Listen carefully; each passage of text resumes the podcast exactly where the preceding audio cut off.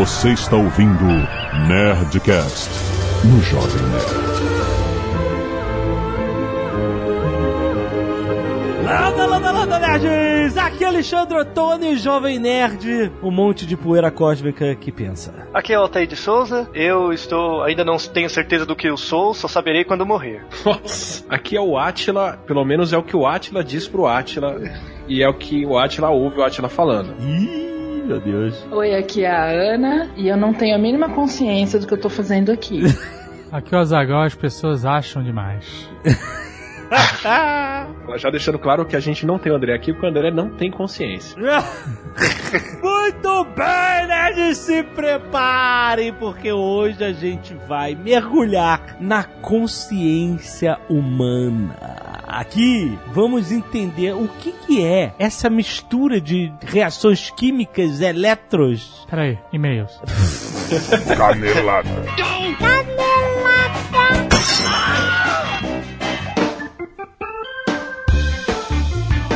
Muito bem, Léo Lopes, vamos para mais uma semana de e-mails e caneladas on Nerdcast. Vamos, Jovem Neves. Vamos, eu tô triste, pô. Ô Pelé, você tá triste, Pelé? Eu tô muito triste, pô, porque o Brasil perdeu mais uma oportunidade de trazer pra nós a taça do mundo, entende? E vai ter muitas criancinhas aí que não vai ver o Brasil campeão, o menino Neymar, menino Gabriel Jesus, pô. Eu, eu Calma. tô muito triste, pô. Pelé, daqui a quatro anos, Pelé, teremos uma chance no, no Catar. Daqui a quatro anos eu não sei nem quem, onde é que eu vou estar me catar, não sei de nada, pô. Eu tô. Eu não sei, vai te catar, Jovem Pô. é, meu amigo, segue a vida, rapaz. É, eu vou, eu vou cantar uma pequena canção agora pra gente. Não, pelo amor de Deus, não. Vamos cantar Tava aqui. indo no ABC. ABC, ABC, toda criança tem que esquecer. Muito Tem que esquecer. Tem que esquecer, pô. Vamos lá, toca daí, Jovem Neves. Muito bom, vamos lá. Azagal está mais uma vez em viagem, seu Léo Lopes. O Azagal não morreu, tá?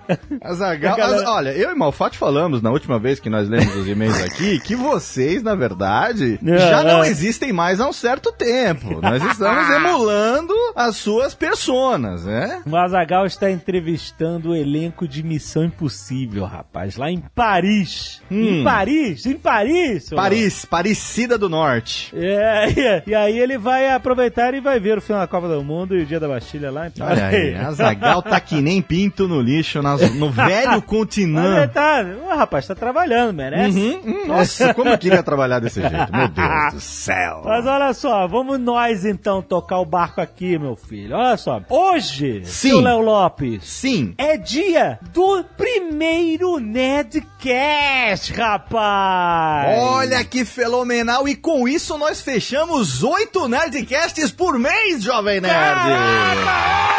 É, fechamos dois por semana, que fenomenal, hein? Impressionante, cara. É, A gente tem os Nerdcasts normais toda sexta-feira e agora toda sexta-feira do mês Sim. nós temos um Nerdcast sempre educativo, sempre sobre, uma- sobre alguma coisa. Então nós temos na primeira sexta-feira do mês o Nerd Tech. Exato. Na segunda sexta-feira do mês temos o Nerdcast, agora sobre educação financeira. Na terceira sexta-feira do mês o Nerdcast Speak English, sobre inglês. E na última sexta-feira do mês o Nerdcast Empreendedor. Olha só, cara, impressionante. Isso além dos Nerdcasts normais. Toda sexta-feira tem dois Nerdcasts, seu Léo Lopes. E eu quero agradecer a galera da Nova Futura que acreditou nesse projeto da gente fazer um Nerdcast sobre educação financeira, cara. Todo mês Muito bom. aqui até o ano que vem, cara, vai rolar. A gente começou com um episódio normal, na grade de programação normal, onde a gente falou de Bolsa de Valores, o histórico da Bolsa de Valores, como ela funciona hoje e tal, não sei o quê. Sim. Mas a partir de agora, com os Nerdcasts extras, com o Nerdcast, nós vamos mergulhar mais fundo nos fundos. É, olha, já deixou o teaser aí e eu editei o programa e ainda não ouvi o que são debentures. Eu vou esperar o próximo. É, Debentures, não, Debentures é mais complexo, a gente vai chegar lá depois. Mas olha só, nesse primeiro episódio, olha só, como a ideia é a gente é, conversar com a pessoa que é leiga em investimento, quer começar a investir Sim. o dinheiro que conseguiu guardar. Exato. Nem todo mundo tá no mês de investir, mas quem tiver no mês de investir, ou quem vai ter, estar no mês de investir, Exato. Exato. Um dia vo- você vai. né, o mais importante é você ter educação financeira pra saber o que você tá fazendo. Sim. Então, a primeira coisa que a gente vai aprender hoje é o seguinte: dinheiro parado na conta corrente é dinheiro indo embora. Dinheiro parado na conta corrente é o Thanos estalando o dedo. É o ta- exatamente, estamos instalando o dedo, o teu dinheiro ó. Exatamente. Exatamente. Porque se você não fizer nada com o dinheiro num ano inteiro, ele vai ser, no mínimo, comido pela inflação. Exato. O dinheiro não vai render nada na sua conta corrente, então a inflação, as coisas vão ficando mais caras e o seu dinheiro vai perdendo poder de compra. Apesar de você não perder números, né? Se você deixar 100 reais o ano inteiro, no final do ano você vai ter 100 reais lá, não vai perder dinheiro. Sim. Mas os seus 100 reais no final do ano vai valer menos do que no início por causa da inflação. né? Exatamente. Isso a gente já sabe. Então é isso. Dinheiro parado na conta e dinheiro sumindo com um estalo de dedo tanto. Exatamente. E aí a gente faz o que. que- Então essa é a primeira regra da educação financeira. Se você tem dinheiro parado na conta, você tá perdendo dinheiro. Sim. Então o que fazer pra não perder esse dinheiro? Muita gente vai pensa na caderneta de poupança, clássica caderneta de poupança, e tal. mas a gente vai falar sobre outros Exato. investimentos que são considerados investimentos conservadores, investimentos seguros, onde você não vai perder dinheiro. Por exemplo, se você botar dinheiro na bolsa, pode ser que você perca dinheiro se você realizar uma saída. Sim. Se você comprar ações na alta e vender na baixa, aí você vai perder dinheiro realmente. É, mas, por exemplo, a gente vai falar sobre como funciona o tesouro direto, o que, que é CDB, o que, que é LCA, LCI, todo mundo que já pelo menos passeou no universo de investimentos ou já, já viu vídeos ou, sei lá, viu Jornal da Globo ou qualquer coisa. Aham. Ver alguém falando sobre essas siglas malditas que a gente nunca sabe o que, que significa CDB, Sim. LCA, LCI. E aí a gente, isso assusta um pouco a pessoa. É. Assim, ah, eu não entendo nada disso. Não sei o que são essas siglas e, e tenho medo. Então é, o Nerdcast dessa semana, que já está na sua timeline, Sim. que você já pode baixar agora, vai justamente desmistificar é, essas siglas. Você vai entender exatamente o que, que elas são, o que, que elas significam e o que, que significa ter dinheiro em investimentos como esses, certo? Excelente. Então, cara, se você quer começar a entender de investimento, de como funciona esse universo, que parece complexo, mas se você tiver focado e educado, não é tão complexo assim. Uhum. Não é assim, não é difícil de você entender o conceito, pelo menos, Pra você saber aonde você tá indo, qual é a temperatura da água antes de você pular nela. Exatamente. Então, cara, ouça esse Nerdcast maravilhoso com parceria nossa com a Nova Futura, cara. Conheça também a Nova Futura, tem link aí, que toda a ideia, né? Você abrir uma conta É, lá claro. e você fazer seus investimentos através da Nova Futura. Link também pro canal do YouTube da Nova Futura Investimentos pra você entender. Eles, eles explicam num vídeo também sobre como investir em tesouro direto e tal. Então vale a pena você conhecer, cara. Vale a pena você se educar, cara. Educação financeira nunca é demais. E escute, por causa disso, escute o Netcast de hoje com essa parceria maravilhosa do Jovem Nerd e da Nova Futura Investimentos. Muito bom! Outra coisa, seu Léo Lopes, hoje é sexta-feira 13. Oh, praticamente, praticamente, Jovem Neves. Aliás, esse é um excelente dia pra gente ter um Nerdcast sobre quem sou eu, né? Exatamente, as caveiras que se saem das catacumbales.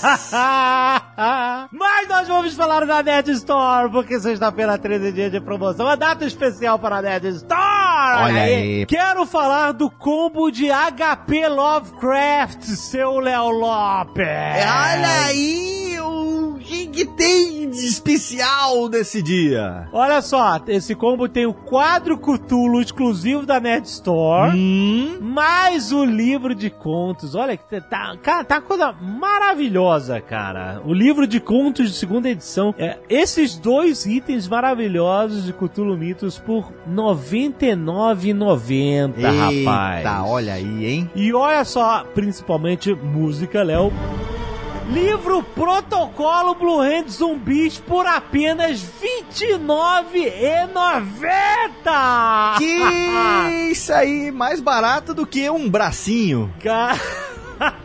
Preço exclusivo apenas na sexta-feira 13 Excelente. deste mês, deste mês de julho de 2018. Rapaz, olha só, olha só. É isso, aproveite hoje enquanto você tá ouvindo o Cinecast. Se você tá ouvindo o. Cinecast na sexta-feira 13, você ainda pode aproveitar clicando no link aí da Nerdstore. Aproveite essas duas promoções incríveis de sexta-feira 13, só na Nerd Store, a maior loja nerd do Brasil!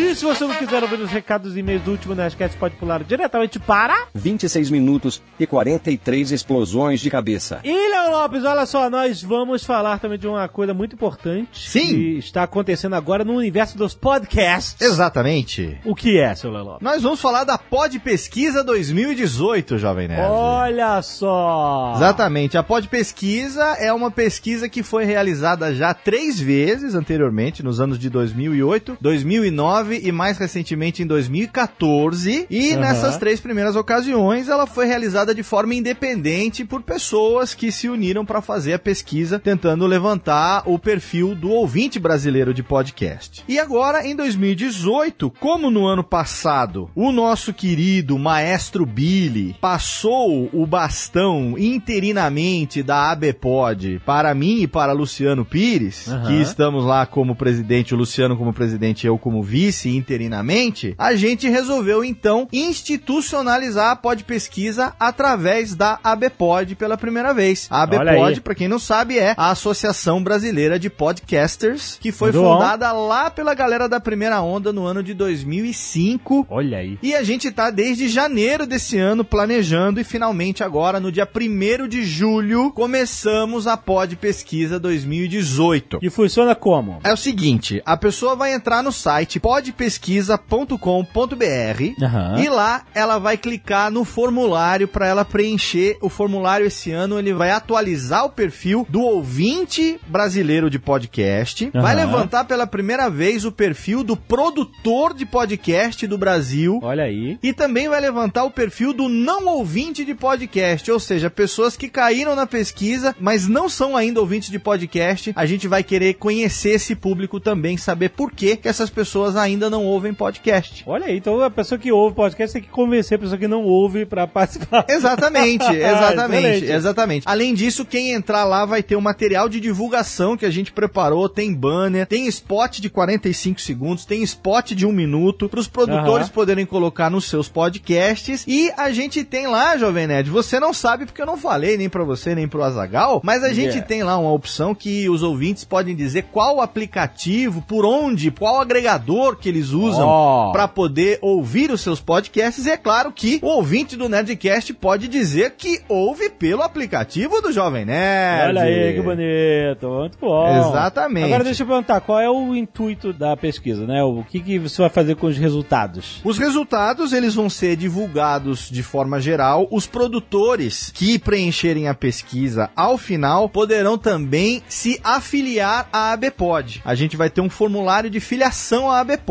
E aí, os produtores que se filiarem, no final da pesquisa, vão receber um relatório personalizado comparando o resultado geral com o resultado dos seus podcasts. A gente vai ter esse resultado no final. Mas a pesquisa é anônima pra quem é ouvinte, por exemplo, essas coisas? Exatamente, a pesquisa é anônima, a gente pergunta gênero, pergunta várias coisas com relação à renda, escolaridade, demografia e tal, mas a pessoa não coloca o nome, o próprio e-mail, isso não, não acontece. A gente tá Sei. levantando o perfil do ouvinte e do produtor, a gente não tá fazendo mailing, banco de dados com isso, não. Entendi. Ah, entendi. É, não, é isso que é importante de dizer pra pessoa. A pessoa não, não vai botar nem e-mail, nem nada. CPF, telefone, endereço, não vai botar. Nenhum dado pessoal a gente está coletando na pesquisa, são Aham. da- é respondida de forma totalmente anônima e no final a gente vai ter um perfil atualizado que vai ser divulgado assim como lá Vai no site público. tem os resultados exatamente de 2008, 2009, 2014 e isso vai ajudar muito não só os produtores a entenderem como que a mídia está funcionando no Brasil, qual é o perfil do ouvinte atual, o que, que mudou do perfil de 2014 que a gente levantou e para nós que trabalhamos com podcast no dia a dia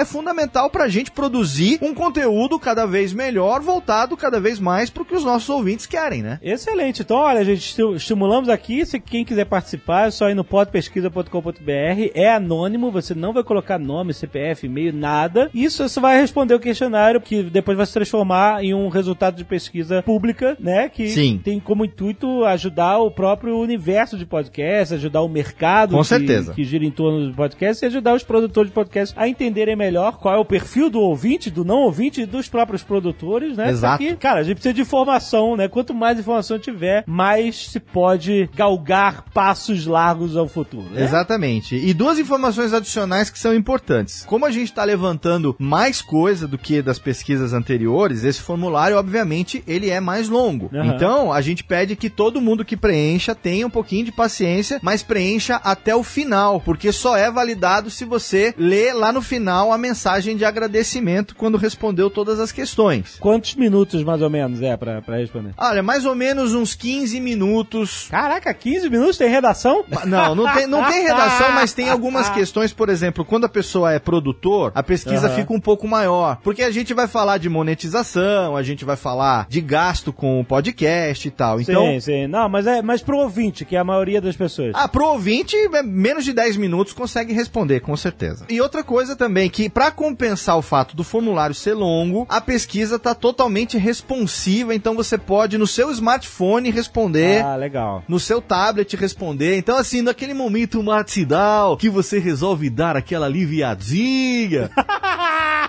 com seu É uma boa oportunidade. Né, smartphonezinho, sentou ali, comeu alguma coisinha da noite anterior, deu aquela entaladinha, vai ali, garante naquela golazinha matinal, preencha, pode pesquisa. Muito bom. Vai lá, podpesquisa.com.br, vai lá, cara.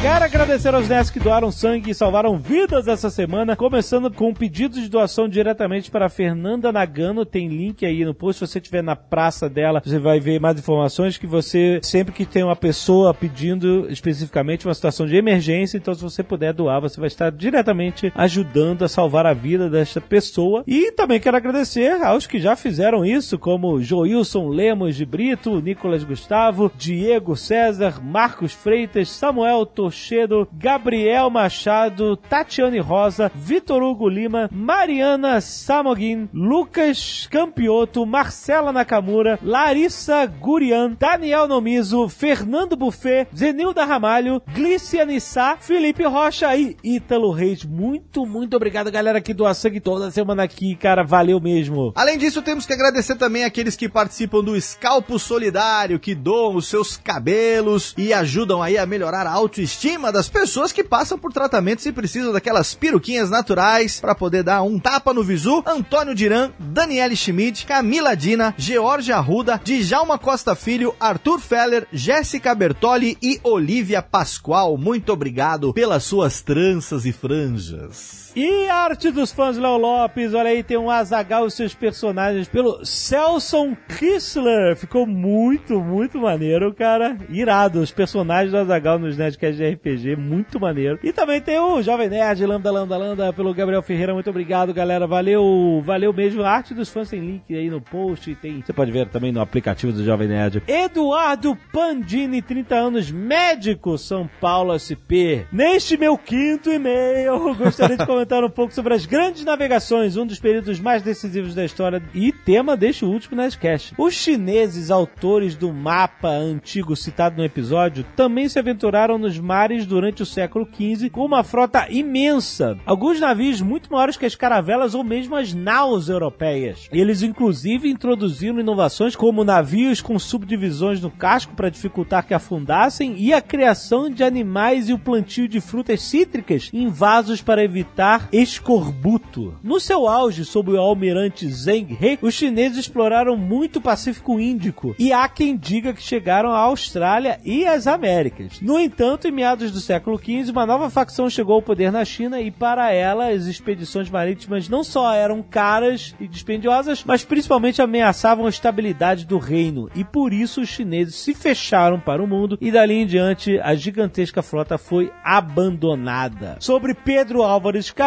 não ter sido o primeiro a chegar ao Brasil, há historiadores que afirmam que o título pertence a Duarte Pacheco, um navegador que teria chegado o que hoje é o Pará e o Maranhão em 1498, ou seja, dois anos antes. E ainda em janeiro de 1500, meses antes de Cabral, o Brasil teria sido visitado pelos espanhóis Vicente Pizon e Diego de Lepe, dois primos que haviam viajado com Colombo em 1492. No entanto, todas essas expedições foram depois do Tratado de Tordesilhas em 1494, o que realmente leva a suspeita de que tenha havido alguma expedição anteriormente. Ainda sobre o tratado e o suposto abandono do Brasil pelos portugueses, que o Felipe esclareceu, é bom também lembrar que a atenção dos portugueses estava dividida entre a América e as expedições à África e à Ásia. A ideia do Tratado de Tordesilhas era dar aos portugueses a oportunidade de salvar as almas, entre aspas, dos africanos,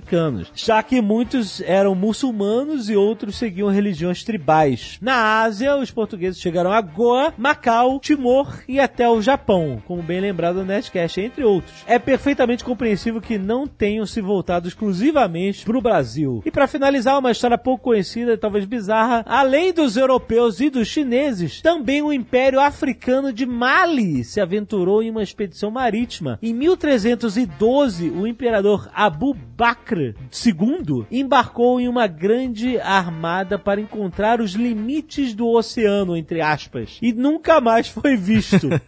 Há controvérsia de que ele chegou ao Caribe ou simplesmente afundou no meio do caminho. De qualquer forma, quando um país vai explorar os mares, é bom que seu rei fique em terra firme. é foda. Caraca, maneiro. Muito agregador o e-mail do Eduardo. Muito bom, valeu, cara. Adriano Plotsky, 39 anos. Gostei do Plotsky. Plotsky. Adriano Plotsky, 39 anos, velejador and youtuber. Olha aí. Moro num veleiro pelo Oceano Atlântico, hoje em Porto Alegre, mas não fico muito tempo em um lugar. Caraca, que maneiro. Que Olha joia. que maneiro. Que vida é essa, hein? Mora em um veleiro pelo Oceano Atlântico, que irado. Around the Atlantic Ocean. Que irado, que irado. Sou fã de livros de história e do Nerdcast, que já escuto há muitos anos, então este definitivamente não é o meu primeiro e-mail. Aprendi muito com o podcast sobre as grandes navegações, adorei, mas gostaria de colaborar com alguns pontos na visão de quem vive em um veleiro e veleja em muitos dos lugares onde os portugueses passaram. Que maneiro. Diariamente passo por situações que eles viveram e navego com muitos conhecimentos que vêm daquela época, apesar de hoje, obviamente, ser bem mais fácil e mais seguro. O Tucano, em algum momento, fala sobre as caravelas serem normalmente retratadas com velas quadradas, ao invés das latinas, triangulares. Na verdade, existiam dois tipos de caravelas: as caravelas latinas, que realmente tinham velas triangulares, e as caravelas redondas, que tinham velas, entre aspas, retangulares, que em português são chamadas de velas redondas. Caraca, só de sacanagem. Pois quando você olha essas velas de dentro do navio, de baixo para Ah. cima, a barriga delas forma um círculo. A barriga. Exatamente. Em inglês, sim, elas são chamadas de square sails. As velas latinas realmente andavam melhor contra o vento, mas eram piores a favor dele. Uma vez descobertas as melhores rotas, com ventos e correntes favoráveis, se evitava ao máximo andar a contravento, mesmo que a distância aumentasse. Então, eram mais eficientes barcos com velas redondas. Falar que esses barcos andavam ou não contra o vento é uma simplificação. Nenhum veleiro anda 100% contra o vento. Aham. Se quem jogou, né, Assassin's Creed Black Flag aprendeu como é que faz esse jeitinho de fazer contra o vento. Se anda num ângulo próximo ao vento e com navegação de bolina, fazendo zigue-zagues, se chega no objetivo. Mesmo os barcos com velas redondas ou square riggers, como as naus, andavam um pouco contra o vento, mas não tão bem como as caravelas, que deviam velejar algo como 55 graus em relação ao vento contra. Um veleiro moderno como o meu chega a andar 35 graus em relação ao vento contra, mas mesmo assim evito velejar longas distâncias a contravento ao máximo, pois é cansativo e potencialmente perigoso com ondas grandes. Aham. Uma vez descobertas as principais correntes e regimes de vento no mundo, foi possível ir a quase qualquer lugar do globo com praticamente só vento a favor, esperando as épocas certas do ano. Ah, sim, porque hoje em dia, né, a gente entende o ser me- meteorológico e as correntes de uma forma praticamente, uma forma matemática. Exatamente. Então o cara fala, ah, se eu for nessa época do ano, tá tudo a favor. Tá tudo a favor, irmão. Né? Lembra aquele a tartaruguinha lá do Procurando Nemo? Essas correntes e ventos são como rios dentro dos oceanos. Alguns deles, como as monções, invertem em determinadas épocas. É o que usamos até hoje. Essas rotas se chamam trade winds ou rota do chá. Olha que legal. Olha. Na rota de Colombo mesmo, a ida foi na latitude das Canárias, onde o vento é predominantemente leste, mas na volta foi subindo até a latitude dos Açores, onde encontrou ventos predominantemente de oeste, e é o que se faz até hoje. Em navegações oceânicas, a linha reta quase nunca é o ideal. Olha aí. Conhecer a história das navegações, sabendo o que é estar no mar há dias e ver a terra, tendo medo dos mesmos perigos que eles estavam expostos, dá um tempero diferente a todo esse universo. Que maneiro. Se quiserem um dia fazer uma viagem comigo, vai ser um prazer. Tem um canal no YouTube que mostra a minha vida e de outras pessoas que moram no mar. Olha aí que Ele legal. não deixou, ele não deixou o canal. Agora eu fiquei curioso, cara. Olha aí. Pera aí, eu vou procurar o nome dele no, no, no, no Google e botar YouTube depois. Calma aí. Adriano Plotsky, YouTube. Achei. Achei. Olha aí. Google. Qual é o nome do canal? Hashtag sal. Hashtag sal. Hashtag escrito. Hashtag mesmo. Hashtag, Hashtag. e sal de tempero, S-A-L. E sal, sal, S-A-L, é isso aí. Se, se, se, se o Google me, me deu o canal certo, é ele mesmo. Olha aí, que maneiro, cara. Então assinei o canal pra ver o universo. Bom, é um cara. O cara tá. É só mar. Eu tô vendo aqui. e faz sentido o hashtag sal. Excelente. Caraca, muito maneiro, cara. Quem quiser aí assinar o canal dele pra ver como é que é a vida do mar. Ó, tiver um dia de mar calmo aí, chama a gente que a gente vai. Mano, mar calmo. Ah, tá, sim, tá bom. Aí que vocês não voltam mesmo, né? Aí se botar você e o Zagal no veleiro com o cara no meio do oceano, aí vocês vão querer repetir a rota do, Não. do, do Vasco da Gama, Ah, eu não aguento tanto tempo no mar assim. do não. Fernão de Magalhães, lá, vamos, vamos curvar o cabo da Boa Esperança, aí, aí que você some mesmo no mundo. Não, não, não, eu não aguento tanto tempo assim no mar, não.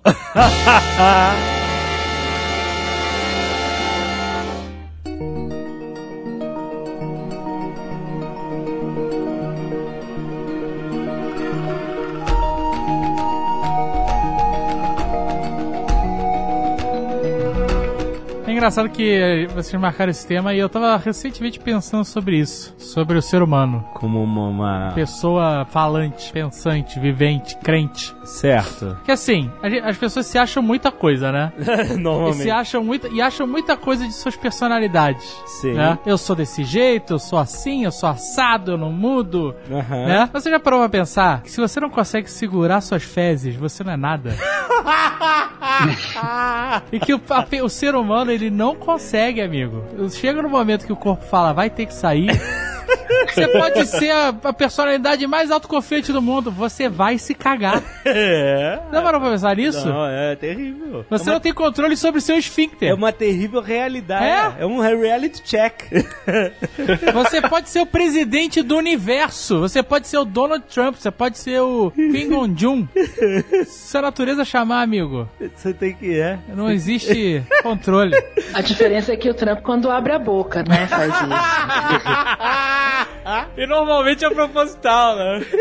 Mas falando sério, eu tava pensando nisso, sabe por quê? As pessoas realmente se acham, né? Eu sou desse jeito, né? Não tem muita gente que fala, eu sou assim, eu sou imutável.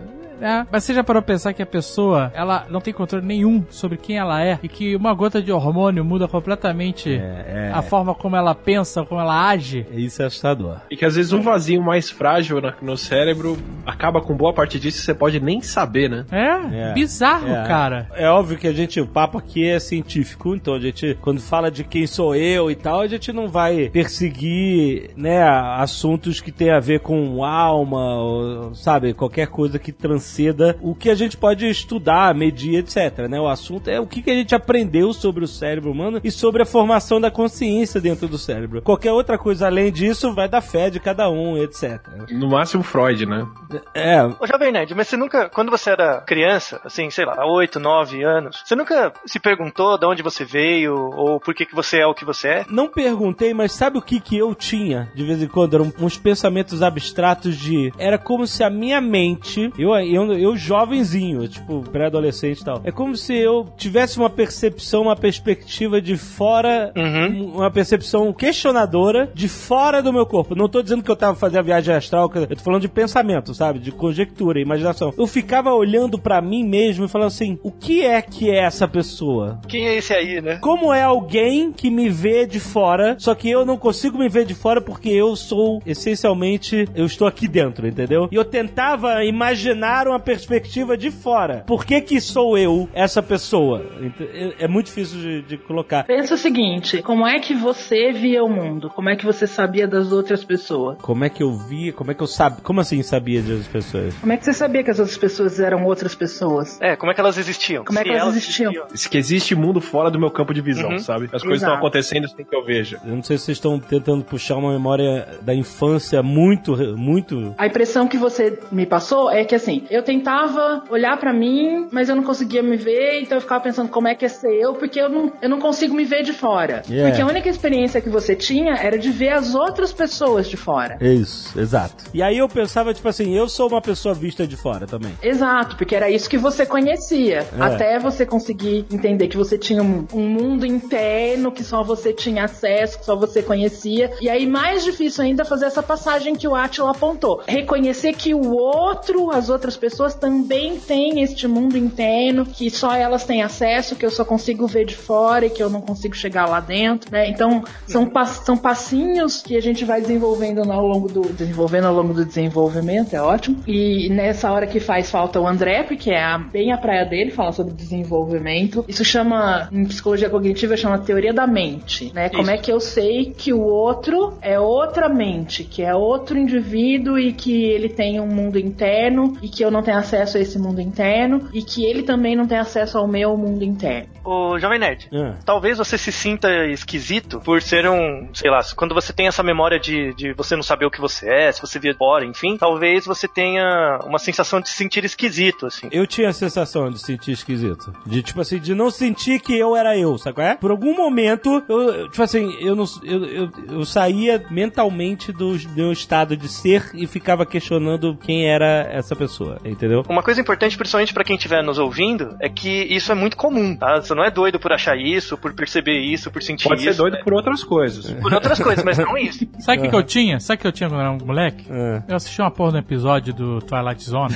Que a fez mu- deixou muita gente muito em que a família acorda de manhã e É. a casa toda tá cercada por metal. É, eu sei qual é. Do e a família não entende o que tá acontecendo, porque não consegue sair de casa, e ela começa a achar marcas iguais de uma, uma instituição, uma empresa, em tudo que é na casa, e ela descobre que as marcas estão nelas mesmas, e aí no final do episódio começa a vir um monstro de gosma pela chaminé da casa e tal, e aí quando se revela o que tá acontecendo, a família eram bonecos da menina, tipo um Barbie, onde o irmão, o irmão mais velho tinha guardado sei lá onde, que era tipo dentro do armário, ou dentro de uma caixa, e a gosma era um chiclete que tava derretendo, qualquer coisa assim, e a família na verdade eram bonecos, tinham, sei lá, uma inteligência artificial, e eram na verdade brinquedos de, um- de uma outra criatura maior que eles, né? É. Entendeu? Ah, tá. Tudo era brincadeira. Os bonecos não era. Os bonecos era real. Só que eles fizeram conta que eles eram bonecos. Era meio filosófico, né? Não é. Total. É. E eu fiquei nessa vibe, caralho, e se nós somos simplesmente fruto da imaginação de outra criatura? Aham. Outra pessoa, outra entidade, o que seja. Hoje eu sei que o que eu sentia eram altas crises de ansiedade.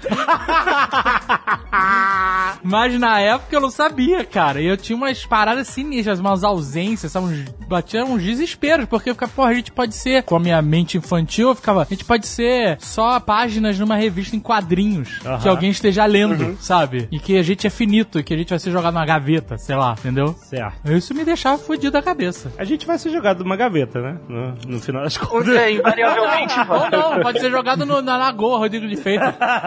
Na verdade, essas sensações que vocês dois têm aí, relataram, é mais ou menos 350 anos atrás, um cara também teve. E foi o primeiro cara que sistematicamente pensou sobre isso. E propôs uma, entre aspas, uma solução, pelo menos lógica, para isso, que é o Descartes. O, o Descartes, ele- a primeira verdade cartesiana do discurso do método era exatamente essa. Ele queria provar, basicamente a gente conhece o, o final do raciocínio dele, que é o penso logo existo. Mas eu quero explicar de onde vem essa frase. Na verdade, ele queria mostrar de como que eu sei que eu sou eu mesmo. A pergunta que ele respondeu na primeira verdade cartesiana era essa: como eu sei que eu sou eu mesmo? Então eu vou reproduzir o raciocínio do Descartes, do discurso do método, tá? Aí você vê se faz sentido pra você, se te deixa mais calmo. Não, eu tô calmo, tô, tô de boa. Não, é que assim, o, o fato de você não estar ansioso hoje não quer dizer que você, na verdade, não viva numa gaveta. Então, pra começar, ninguém disse que eu não estou ansioso. Ah, então tá bom. Então tá bom. Eu só sei lidar com isso.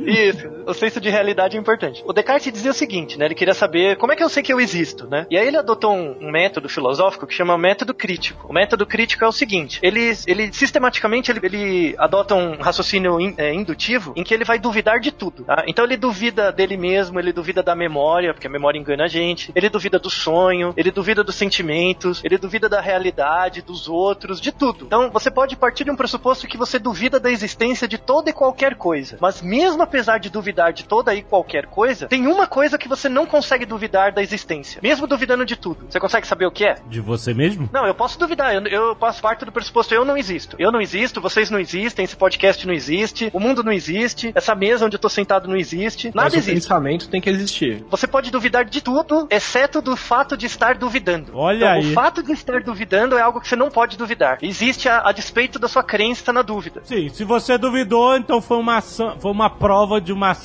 legítima de existência, né? A dúvida. A dúvida. Então, enquanto você duvida, você existe enquanto pensamento. Na não existência não existe a dúvida. Afinal, Exato. a não existência implica que nada existe.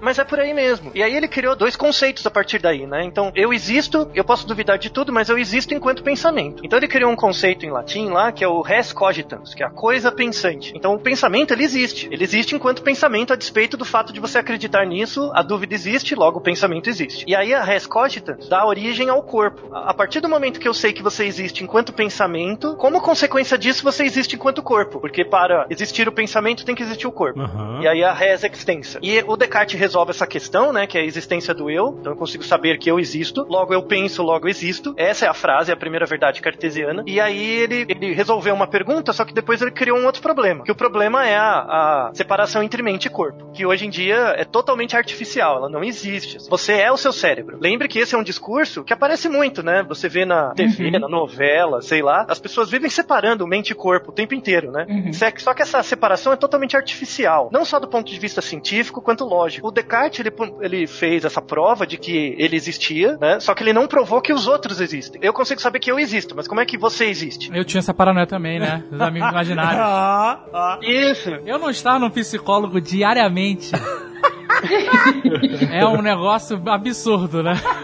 Então, mas essa é uma prova filosófica, a gente tá lá atrás, depois entra na psicologia. Nessa época só existia filosofia, não tinha psicologia, né? É, sim. E aí ele fez a segunda verdade cartesiana. A segunda verdade cartesiana, que na verdade não é uma verdade, né? Só a primeira mesmo, que é a- ele fez uma prova da existência de Deus, sabia? Hum. A prova da existência de Deus do Descartes, ela é, ela é dedutiva. Então você tem que aceitar a primeira coisa que eu falar como verdade, para o raciocínio dar certo. Então, assuma como premissa de que todo mundo é capaz de imaginar um ser perfeito. Então, essa é a premissa. Todas as pessoas são capazes de imaginar um ser perfeito. Tendo isso como verdade. Um ser perfeito, ele é um ser que tem todas as coisas, certo? Que ele é perfeito. Se ele tem todas as coisas, ele tem inclusive o atributo de existir. Logo ele existe. Uhum. E aí, se Deus existe, todas as coisas existem. Só que Uhum. essa é uma prova dedutiva muito frágil. É, porque ela depende da primeira premissa. É isso. Isso, e essa primeira premissa você pode falsear facilmente porque é uma- só uma questão de linguagem, né? Só uma questão da linguagem. Sim. O que é perfeição, né? Aí Kant veio depois e quebrou isso. A primeira verdade cartesiana, beleza, mas a segunda, não, né? Então o Kant fez um, totalmente o crítica da razão pura dele, ele meio que fez um trabalho mostrando a existência do outro. Kant é uma pessoa que juntou mente e corpo, né? Ele fala, você é o seu corpo, ele não falava o seu cérebro, mas você existe, você tem certos atributos, ele não tinha como testar na época, mas você tinha certos atributos inatos que são chamados de imperativos. Esses imperativos são elementos básicos pelos quais você usa, os humanos têm, e eles usam isso para conhecer o mundo. tá? O grande interesse do Kant era saber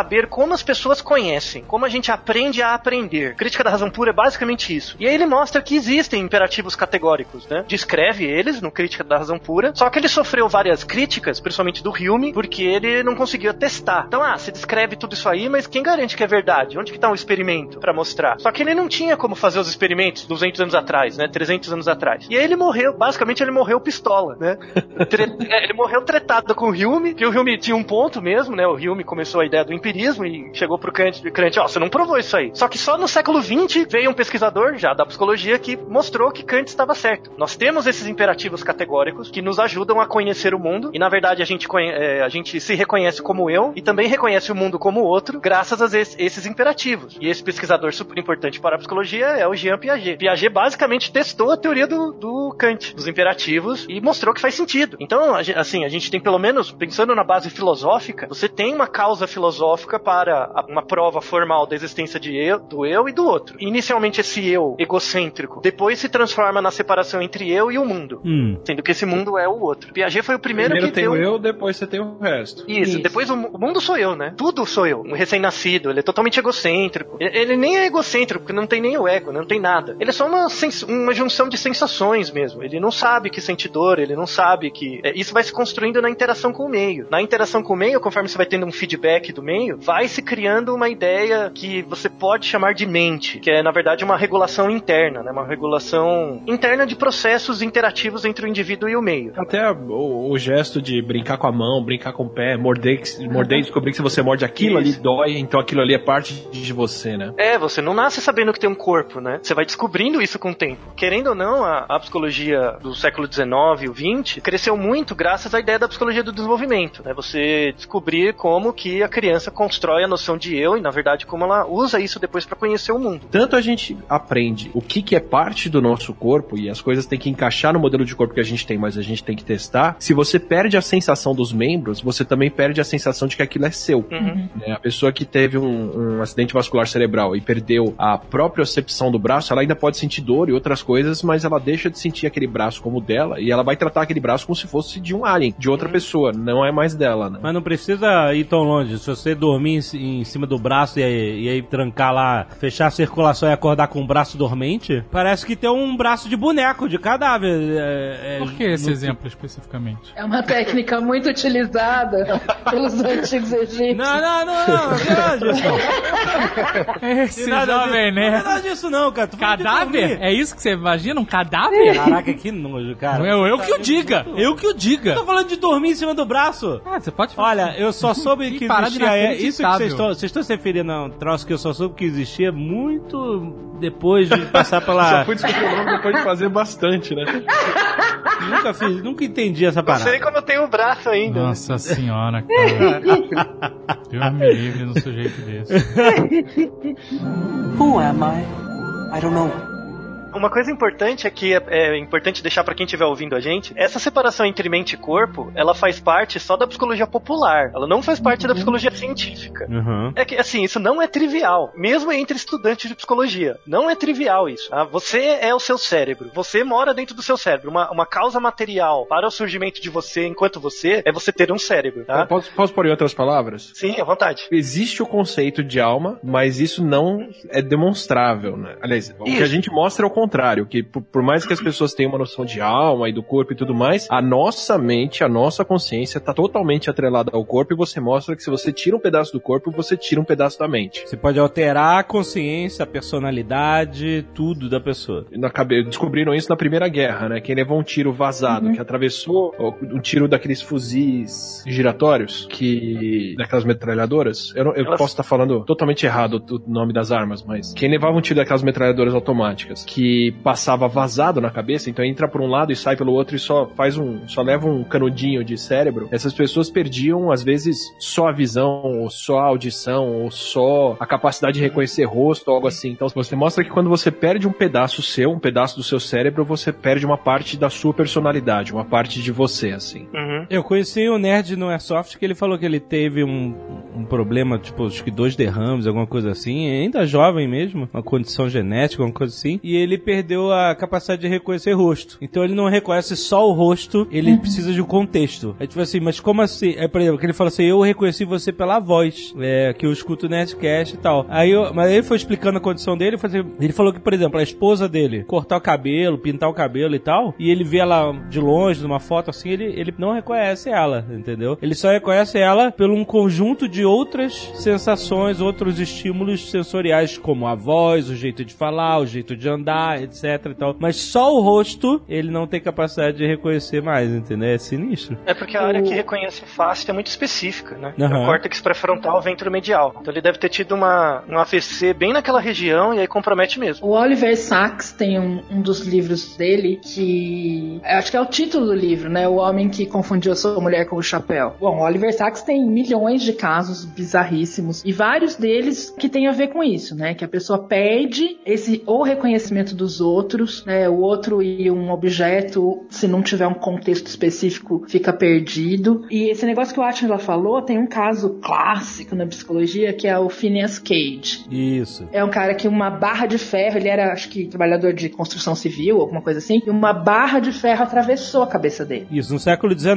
isso. Bem, bem antigo, um caso clássico desse, né? Tem filme sobre esse caso. E aí o lance é que ele deixou de ser ele mesmo. É pra ele foi atravessado, né, da, do queixo até a parte superior do crânio, né, por uma barra de ferro, mas não morreu, conseguiram tirar, remover, né, e tal. Não, não tiraram. Cortaram as pontinhas e deixaram a barra lá. Eita! É, eles tinham medo de que se tirasse a coisa desintegrava ali, né? Aham. E pra, Aí pra ajudar, ele... ele- ainda teve uma infecção. Ah, óbvio, né? Imagina. Calcula. E, mas ele, o, o lance é que ele deixou de ter a personalidade que ele tinha, ele passou a se comportar de uma maneira que era completamente estranha a ele. Era como se ele tivesse virado outra pessoa. A mulher dele largou dele, ninguém mais aguentava ele, ele morreu, tipo, bêbado, é, É, desempregado, morador de Perdeu rua, o coisas assim. Porque ele É, perdeu completamente quem ele era, na verdade. É, o interessante desse caso é que ele tinha noção de identidade. Ele tinha, ele sabia que ele era ali ele mesmo, ele tinha as memórias ali, só que ele Aham. perdeu de fato o autocontrole. Então ele não conseguia seguir normas morais, regras éticas convencionais, ele não conseguia mais seguir. Ele ficou meio que a fruto dos instintos dele, né? a- o relato da época. O negócio é o seguinte, ele e outros casos que aconteceram depois, tal, é uma mudança completa da personalidade. É isso. É o que se chama, isso é meio folk psychology também, é meio É, comum pois é. A galera, povão, costuma chamar a personalidade da pessoa. E aí, mas é aí que tá. A personalidade não é uma parada, entre aspas, definida.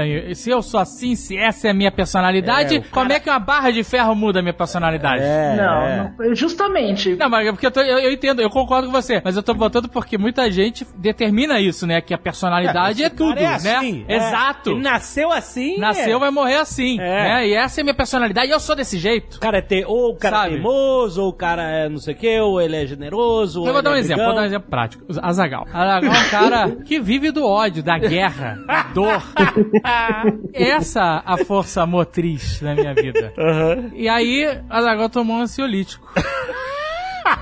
E aí. Por conta própria. Não, não, não. Foi medicado por um psiquiatra e tal. Bom, menos mal, menos mal. Eu, pra tomar remédio, sou difícil. Tem que ser convencido. Eu sou do pior. Eu não sou o que se automedica. Eu sou o que boicota medicamento, sabe? O médico tem que. Você é o que chega com a apendicite estourada. né? É. Não, o médico tem que me convencer, remédio. Tem que me convencer porque eu vou tomar aquilo, sabe? Convince me.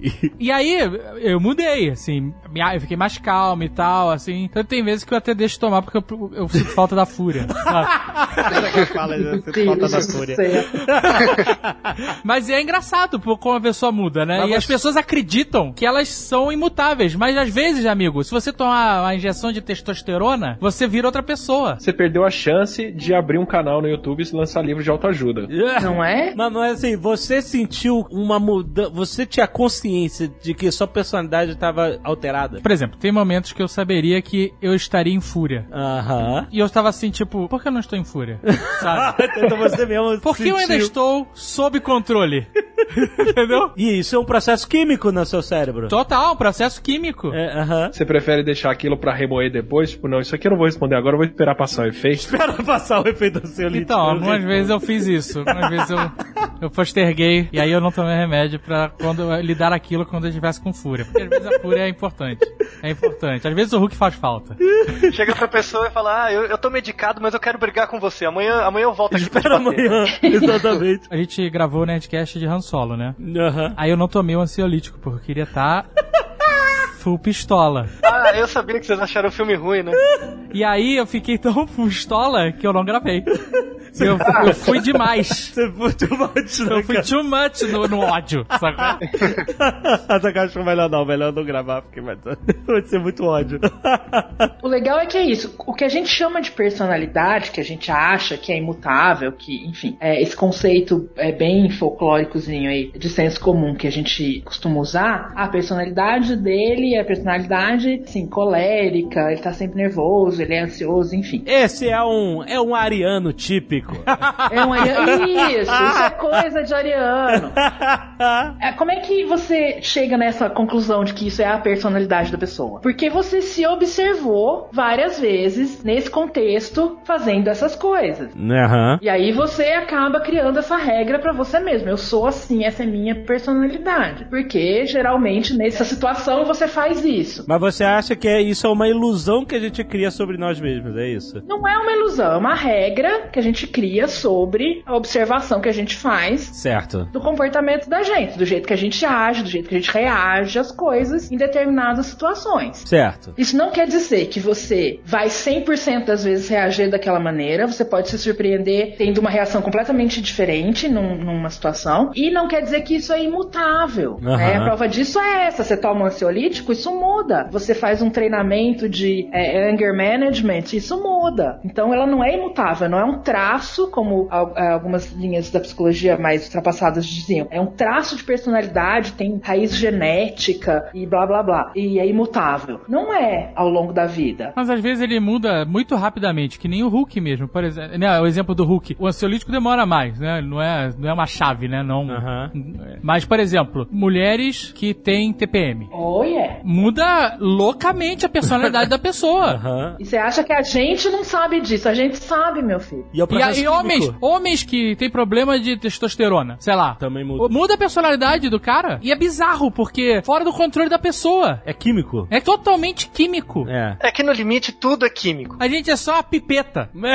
Não, não, não, então. Aí vale acrescentar outras partes da psicologia também. Nosso comportamento manifesto é controlado por regras mesmo e tudo mais, mas ele tem uma causa material, que é o Sim. seu cérebro. Você é o seu cérebro. Certo. Pega, por exemplo, no, no começo do século XIX, a teoria da Gestalt. Gestalt é uma, é uma teoria bem do início da psicologia que eu acho uma das mais interessantes, tanto é que ela sumiu. A teoria da Gestalt ela sumiu porque ela faz parte de todas as outras linhas hoje. Todas as outras áreas da psicologia falam coisa, coisinhas da Gestalt, assim. Um dos princípios da Gestalt é o princípio da emergência. O princípio da emergência é o seguinte, é que... Na hora que bate a vontade. ah, rapaz, você.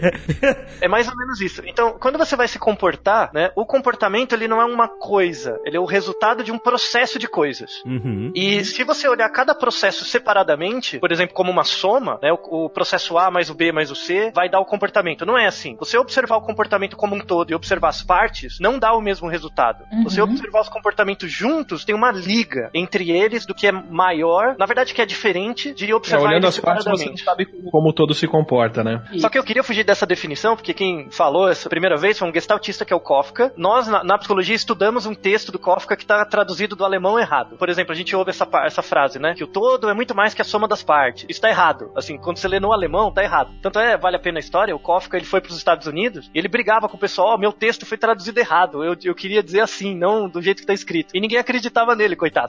Mas o, o- o que ele queria dizer era o seguinte, que você observar o todo é um processo fenomenológico diferente de observar as partes. Então, um, um exemplo ele, que ele dava era o relógio. Se eu desmontar um relógio e colocar em cima da mesa e você olhar cada uma das partes separadamente, às vezes você nem imagina que é um relógio. Você imagina cada parte, né? Hum. Quando eu coloco o relógio, né, e te mostro o relógio inteiro, você imagina aquelas partes em movimento. Né? Você imagina o tic-tac, você imagina o relógio funcionando. Aham. Ou seja, o movimento da junção das partes só acontece quando você tem ele junto, quando você vê o objeto todo. Então, na verdade, o seu cérebro, ele não é o seu comportamento, mas o seu cérebro em movimento é. Quando você, por exemplo, ah, por que, que eu, agora que eu tô medicado eu não, eu não tenho uma fúria? Você tem o seu cérebro, esse seu cérebro recebeu uma dose de remédio, o que quer que seja, só que a junção dessas duas coisas, quando você coloca em movimento, gera uma, uma coisa que é mais do que elas, né? Que é a sua percepção. Que é o Então, a- Azagal do bem. Zagal positivo. Mas a- não, pera, calma. A fúria não é do mal. A fúria ela só é mais assertiva. É, então, você tem, um, você tem um autocontrole, na verdade. Então, a definição de autocontrole é muito boa nesse sentido. Então, o que que é autocontrole? É você escolher esperar para um ganho maior em relação a um ganho menor imediato. Então, ao invés de bater na pessoa agora, ah, eu vou, vou esperar Remover passar a esse ódio por dois anos e fazer o possível pra acabar com a vida dessa pessoa. Exato. Isso é autocontrole. então, ó, ó como você tá bem, Azagal. Olha só que bom. Vai poder bater muito melhor. Sua vingança será muito mais bem feita. Who am I? I don't know. Eu vou só ser a chata de novo, porque eu sou a chata mesmo, então tudo Fica à vontade. É, quando o Ataí fala do cérebro, né? Você é seu cérebro. Legal também a gente meio que reforçar isso, porque às vezes a gente usa cérebro do mesmo jeito que a gente poderia usar mente, do mesmo jeito que a gente poderia usar espírito. né? A gente É só isso muda aí. a palavra, mas o sentido que a gente dá fica parecendo o mesmo. Quando o Ataí fala cérebro, a gente tem que entender que um cérebro só existe porque existe um corpo, um organismo completo Aham. pra sustentar esse cérebro. Aquele que a gente vê em filme de ficção científica dos anos 20, assim, aquele cérebro pensando e falando dentro da jarra, sabe? O Steve do Steve Martin, assim. Steve Martin, Isso, isso, é isso, aquele, isso, aquele filme do Steve Martin, esse mesmo que eu tava pensando. Não existe. Então existe o corpo, o organismo. É claro que os processos bioquímicos importantes e que, ah, de certa forma, controlam e regulam todo o organismo estão funcionando, acontecendo, na sua maior parte, no cérebro. Né? Mas ele só existe enquanto organismo completo. Tanto Porque senão fica do parecendo que o cérebro existe independente, né? É, é. A gente tanto depende do corpo pra poder inferir emoção e pra poder pensar que se você for conversar com alguém segurando um copo de café ou um copo de chocolate quente, você tende a achar aquela pessoa com quem você tá falando uma pessoa mais quente, uma pessoa mais isso. legal. E se você estiver segurando uma bebida gelada, você tende a achar aquela pessoa uma pessoa mais fria, mais distante. Simplesmente você tá com a É. mão em uma coisa mais quente ou mais fria. Quer dizer, a gente tá usando Outro- outro- a resposta do corpo pra inferir isso, né? Isso. Tem vários fun facts desse, assim, que a galera já, já descobriu, já replicou e tal. Tem aquela história de que se você precisa tomar uma decisão importante, a melhor hora pra fazer isso é quando você tá muito apertado pra fazer xixi. Porque a hora que você tá apertado pra fazer xixi, aquela sensação de urgência faz com que você se foque nos, nas partes importantes do problema pra resolver, pra tomar a solução, entendeu? A decisão. É Aham. o procrastinador que adora deadline, né? É, exato. Deadline é, né? A gente é movido a deadline. Eu sou. É um horror isso, mas eu sou movido a deadline. A gente morre Exatamente. vezes certinho. Que droga, né? Não, mas tem até uma Então- evidência causa material disso. Que é, por exemplo, um neurotransmissor fundamental pra gente é a serotonina. E Aham. no- mais de 80% dela é produzida no intestino. Uhum. Então você tem que ter intestino, entendeu? Pra o seu cérebro funcionar direito. Não, não, Aham. não é dissociado as coisas, né? Tanto é que, dependendo do que você come, altera o seu humor. Ah, é, porque se você for num restaurante vegetariano, não tem, não tem uma pessoa que fique de bom humor. Olha, fala assim, a gente foi naquele restaurante vegetariano bonzão lá em São Paulo, cara. Tinha um chip de banana com guacamole, delicioso. Tá bom, a gente foi num restaurante vegetariano que frita banana. Ué, Aí você consegue chegar perto da carne.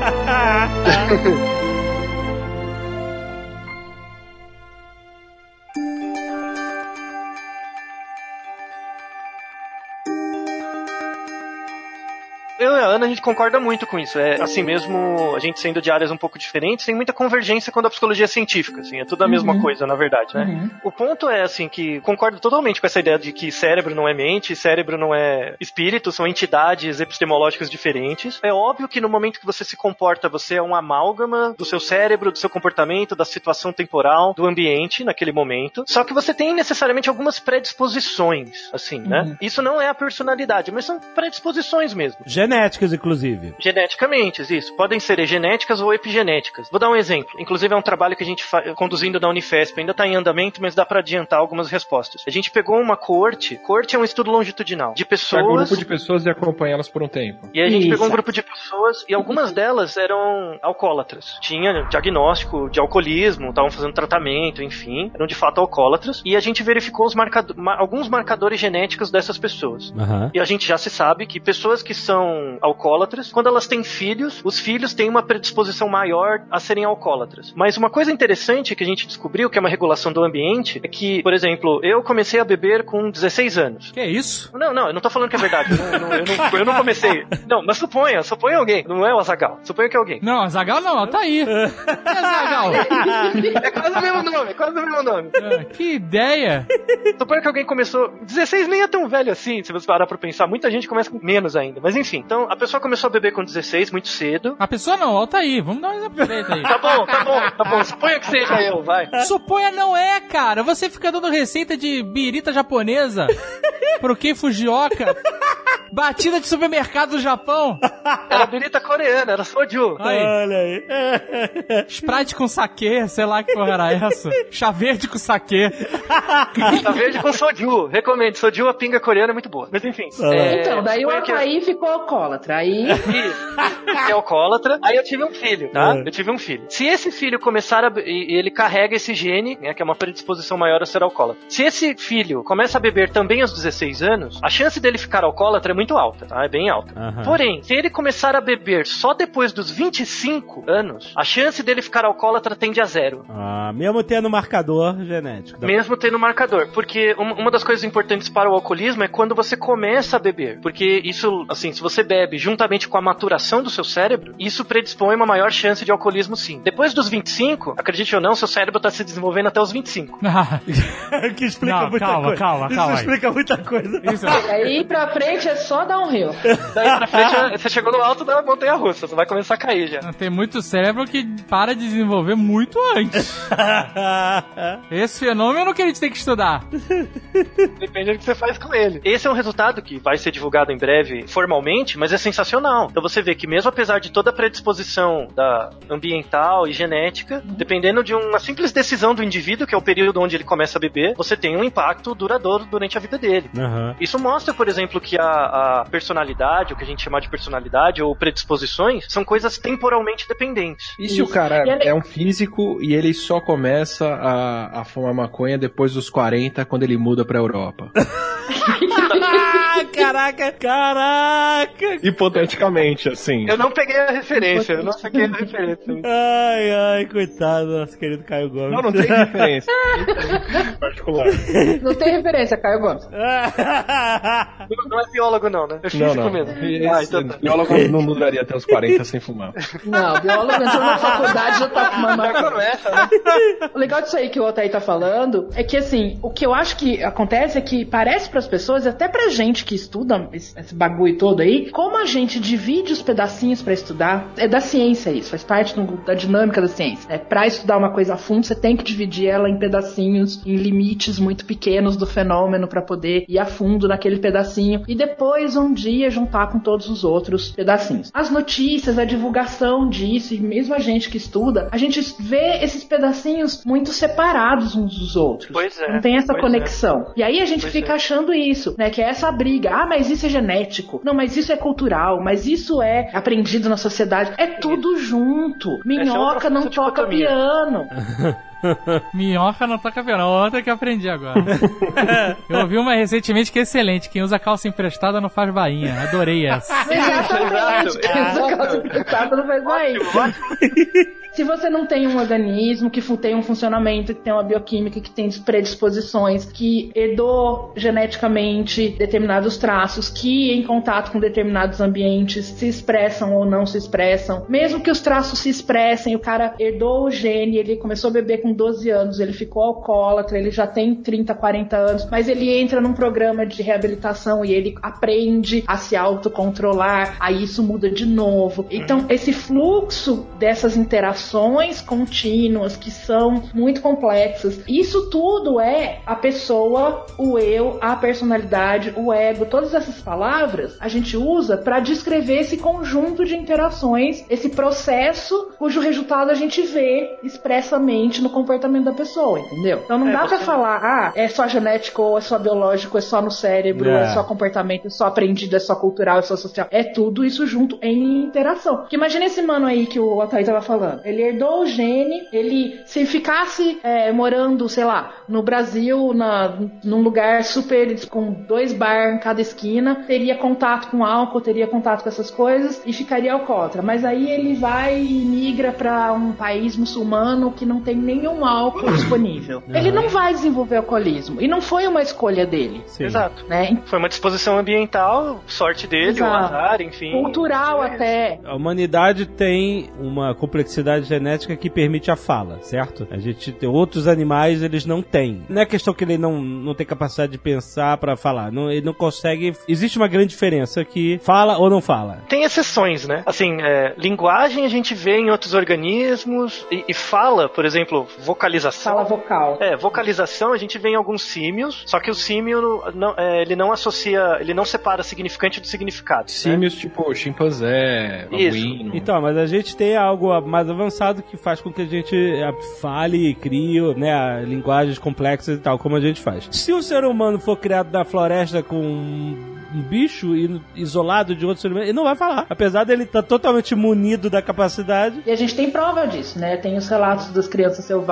Já aconteceu, É o né? menino de Aveyron, a Jenny, que acho que a mais recente é a Jenny, que foram criados em ambientes isolados de outros seres humanos e não desenvolveram fala. E aí depois que passa o período crítico, que é exatamente isso que o Altair estava falando aí, para fala e desenvolvimento de linguagem também tem um período da maturação que é crítico para você ter contato com essas experiências e aí o seu cérebro desenvolver essas conexões e formar a região da fala e ter comportamento simbólico e blá blá blá. Se passou esse tempo, é muito difícil. A pessoa até desenvolve comunicação, mas nunca vai ser aquela fala complexa, fala Não. no sentido de linguagem, né? Linguagem complexa, simbólica, comum de nós todos. então. assim. Isso, É. isso. Por exemplo, você pega um chimpanzé, quando ele é muito inteligente, ele aponta. Apontar é uma coisa eminentemente humana, sabe? Apontar com o dedo, sabe? Isso, aquilo e tal. Sim. Às vezes, quando você pega um chimpanzé de cativeiro muito inteligente, ele aponta e faz um som, tipo, alguma coisa assim. Aham. Mas esse som ele é só pra chamar atenção pro que tá apontando. Ele não tem um significado, nenhum significante. Em golfinho, por exemplo, ele é mais avançado. Golfinho, por exemplo, ele faz vocalização pra comunicação e há evidências de que tem sentido. Por exemplo, tem um artigo de 2014 que mostrou evidências de que golfinhos fazem sons relacionados com nome. Então, quando ele, ele, ele tem um outro golfinho, ele chama, né? Ele, ele não, não fala só o, ele chama pelo nome do golfinho. Caraca, Então- maluco! É um artigo muito legal, né? Então os golfinhos têm um que que que lá, sei lá, um, eu não sei imitar um som de golfinho. Tipo assim, que foi pesquisado e entendido que aquilo era atribuído especificamente a tipo outro golfinho? Isso. tem o golfinho A e o B. Toda vez que o golfinho A vê o B, ele faz um som específico na presença daquele golfinho. Caraca, a gente tem que ficar de olho nos golfinhos. Quando eles começarem a sair voando, fudeu. Aí o golfinho faz que quer quer. Quando fizer kkk, fudeu. Aí fudeu. Tem alguns gorilas que aprenderam linguagem de sinais. Tem a Isso. Kenzie, a Pambanisha, é, lá da, daquele centro de, de gorila de primatas lá no- nos Estados Unidos, no Canadá, não lembro onde é. Que, e ela tem até um canal no YouTube que ele, ela conhece vários celebridades, assim, conversa e tal. E aí ela desenvolveu linguagem de sinais e ela também usa sinais pictóricos, assim, são. Não chegam a ser ideogramas, mas são rabisquinhos e cada um corresponde a uma palavra e ela vai apontando aquelas figurinhas e, e formando sentenças. E a linguagem dela é muito parecida com a nossa no sentido de ter originalidade, né? Ela aprende várias palavras e ela recombina essas palavras de maneira que ela não, nunca tinha visto antes Aham. para formar sentenças novas. Essa é uma linguagem, ela tem emergência. Esse é um tipo de comportamento super complexo que a gente achava que só humanos tinham. Isso ensina a gente um pouco mais sobre o que é consciência, tipo que, ah, nós não somos os únicos dotados do Opa. Sim. autoconsciência, o self-awareness. E mostra que a consciência é resultado de seleção natural. Na verdade, tem duas teorias do surgimento da consciência no humano, assim. Consciência, quando eu falo, é, é a metaconsciência, é que você perceber que você é você. Uma vez o André falou pra mim, André Souza, né? Nosso querido André Souza, ele contou pra mim sobre experimentos com crianças, né? Experimentos com crianças, parece que é parada, parada maligna, não? Por isso que a gente não chama mais ele aqui. Pesquisa! experimentos com O cara fazia experimentos com crianças e agora trabalha no Facebook. Que tipo de pessoa, né?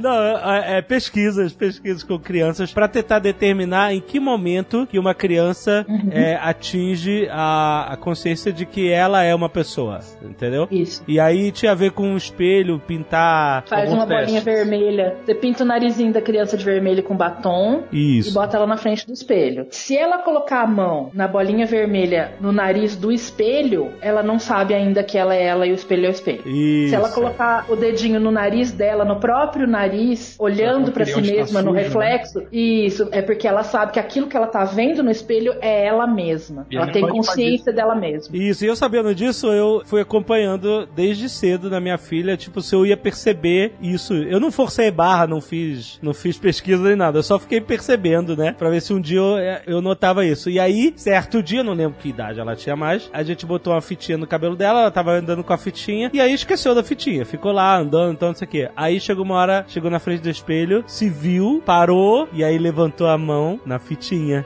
nela, né? Não no espelho. Uhum. Aí eu, ha! Self-awareness! eu acho que até É. tuitei quando eu percebi isso. E aí. Não são só humanos que têm isso, né? Aham. Então, esse experimento do espelho, por exemplo, já foi feito com vários tipos de macaco: chimpanzé, bonobo, gorila, orangotango, com corvo, polvo e elefante. Melhores bichos, melhores bichos. Polvo! Polvo é irado. O Polvo é um bicho inteligentérrimo. E delicioso. E delicioso, né? Não, o povo só não dominou o universo porque ele não tem, ele não tem esqueleto.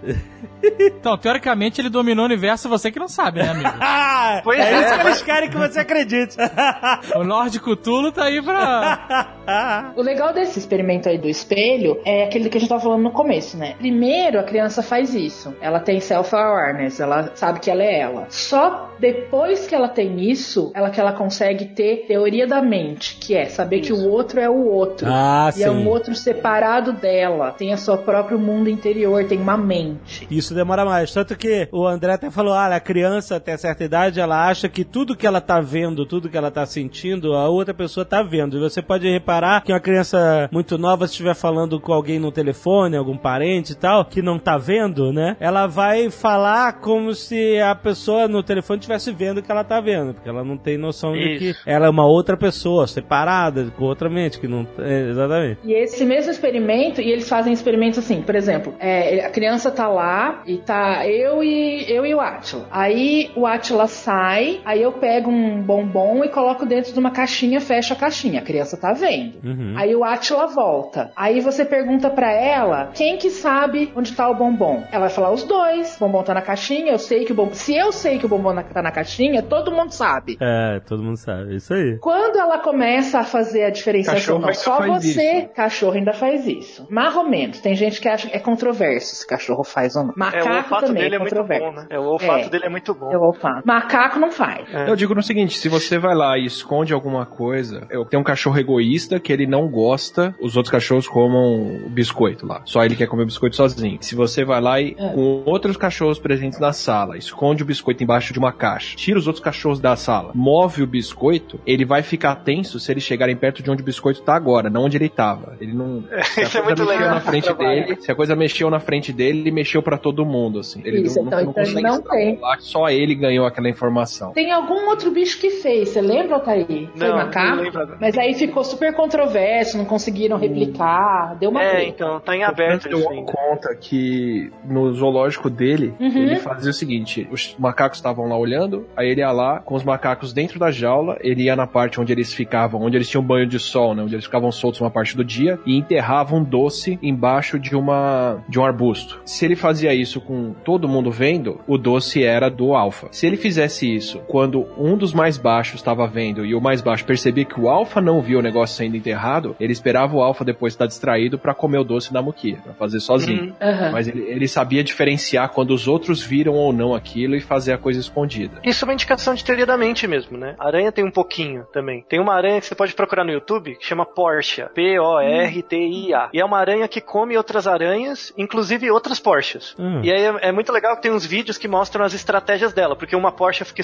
escondida, espera a outra passar, ou ela passa e vai passar por um caminho onde ela pode pular, sabe? Tem todo um planejamento. E é uma aranhazinha super pequenininha, tipo essas aranhas de banheiro, com um cérebro muito pequeno, mas que dá indícios de planejamento, inclusive de previsão do comportamento do outro, noção de relações físicas, por exemplo, e mostra que você não precisa de um cérebro muito grande para ter esse nível de habilidade. Então, isso que eu queria perguntar. O Atila, a evolução, a seleção natural beneficiou a consciência, o desenvolvimento do pensamento, do planejamento, da abstração e tal, pela própria competição, pela sobrevivência? Tem um, um grau de extrapolação que não é garantido que a coisa acontece assim, mas se ela acontecer, isso está totalmente explicado pela evolução, que é o seguinte: a consciência que a gente tem, a gente pode entrar nisso logo mais, ela é uma ilusão. Tem a impressão de que é uma mente só, de que é só uma coisa pensante dentro da cabeça, mas são vários núcleos, várias coisas acontecendo ao mesmo tempo, mas a gente reconta isso como se fosse uma coisa só. Mas peraí, peraí, você vai entrar no, no Eckhart Tolle aí, Jim Carrey, aquela coisa toda?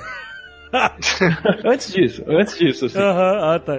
Se o processo que a gente tem interno de juntar isso tudo e falar, não, isso tudo é uma pessoa, sou eu, for o mesmo processo que a gente tem de atribuir intenção para as outras coisas, isso é muito bem explicado. Hum. Quero dizer o seguinte: se você pega a maioria dos bichos, mexe alguma coisa ou faz alguma coisa acontecer, a tendência deles é prestar atenção no que aconteceu e não numa causa externa. A nossa tendência é achar que tudo na natureza tem uma intenção e alguém fez aquilo. Uhum. Aquilo não mexeu sozinho, sabe? Então, Tem um do sentido. nada aparece alguma coisa na sua casa, né? Você tá sozinho em casa, de repente sumiu alguma coisa ou apareceu alguma coisa, o primeiro impulso que você tem é pensar que alguém fez aquilo, sei lá, alguém entrou em casa e levou, Uhum. ou alguém pôs isso aqui, não que isso se materializou do nada no espaço. Certo. né? A gente tem uma teoria da mente muito forte, tanto que a gente usa ela na natureza, né? Antes de eu saber o que, que era um raio, eu achava que tinha alguém que queria que o raio caísse.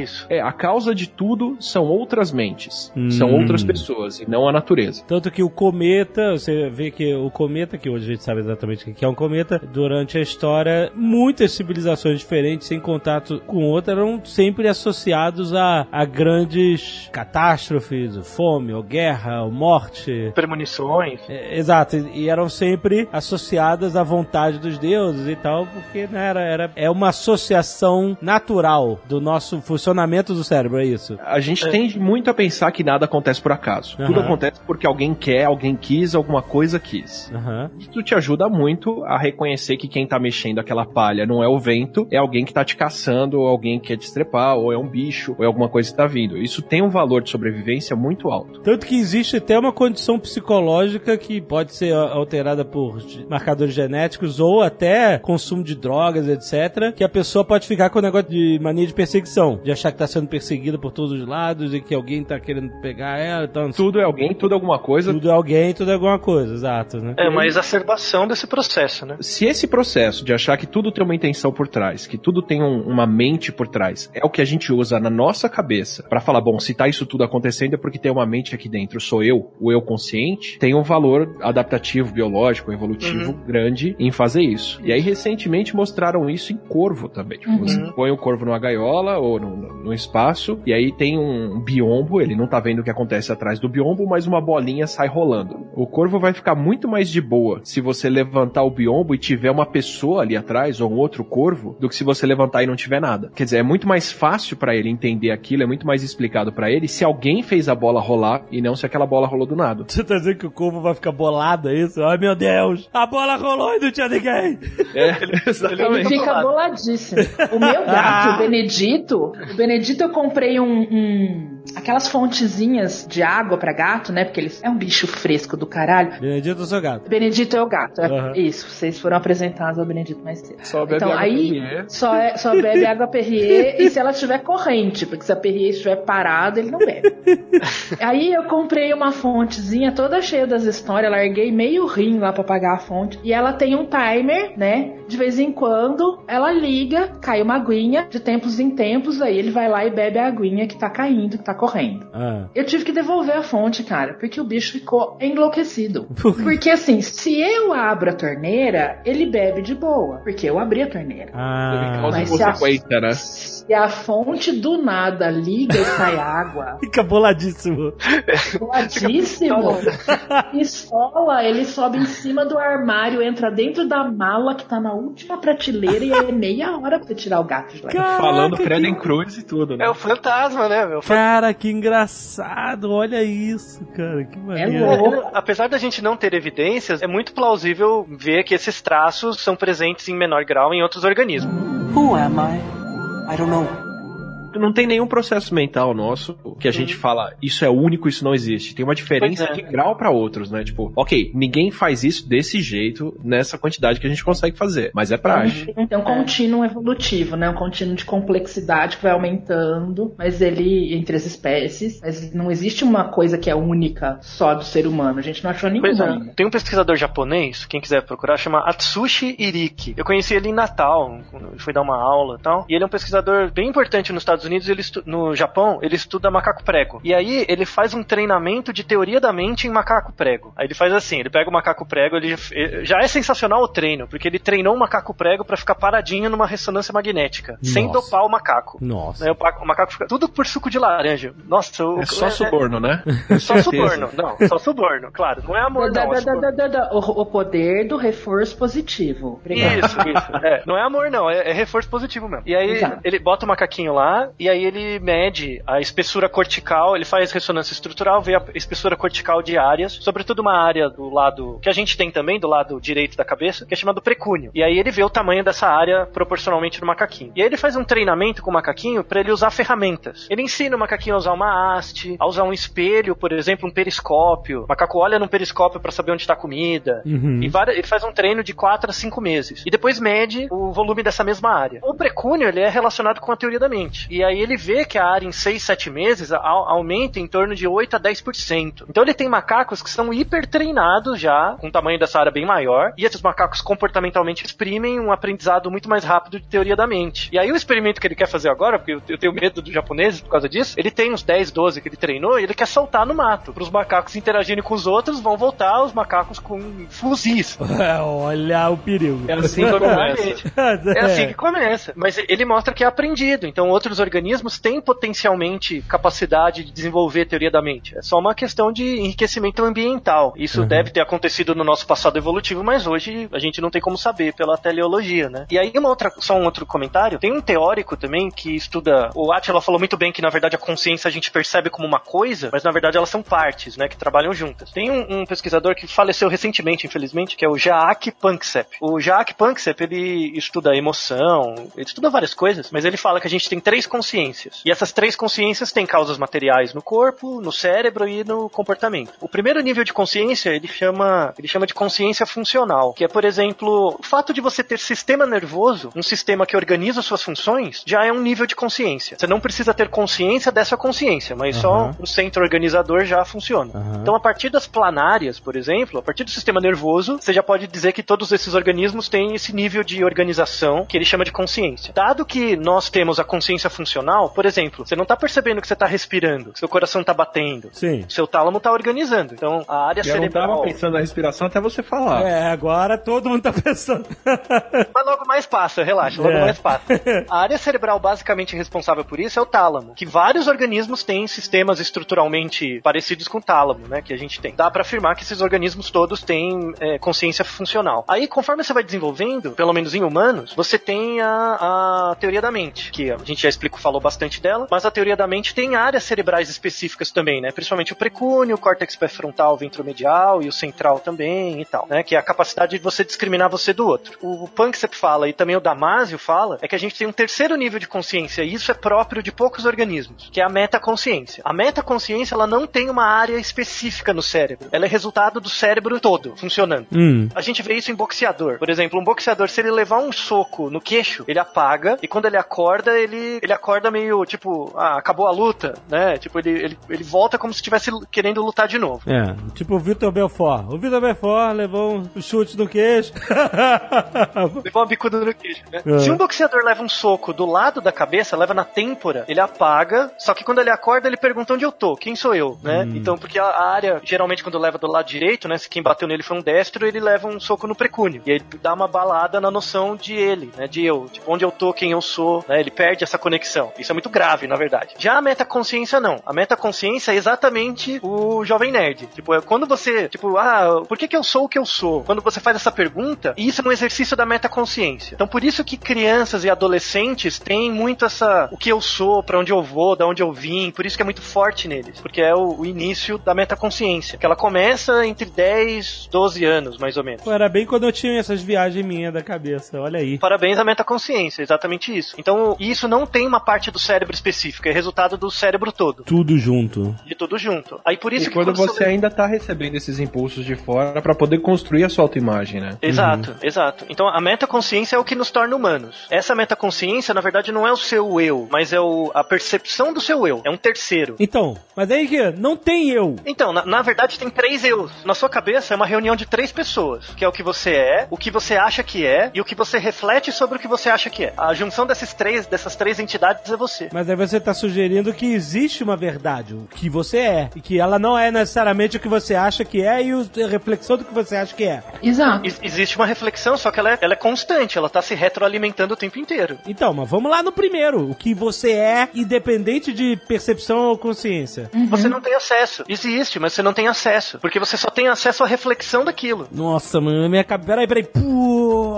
É, existe. Por isso que você vai na, na terapia às vezes. Ah, tem que, eu acho que todo mundo vai precisar. Eu tô de boaça aqui. Essa gata tá de borrada. Eu já lidei com isso tudo quando era criança. Jovem Nerd bugou agora.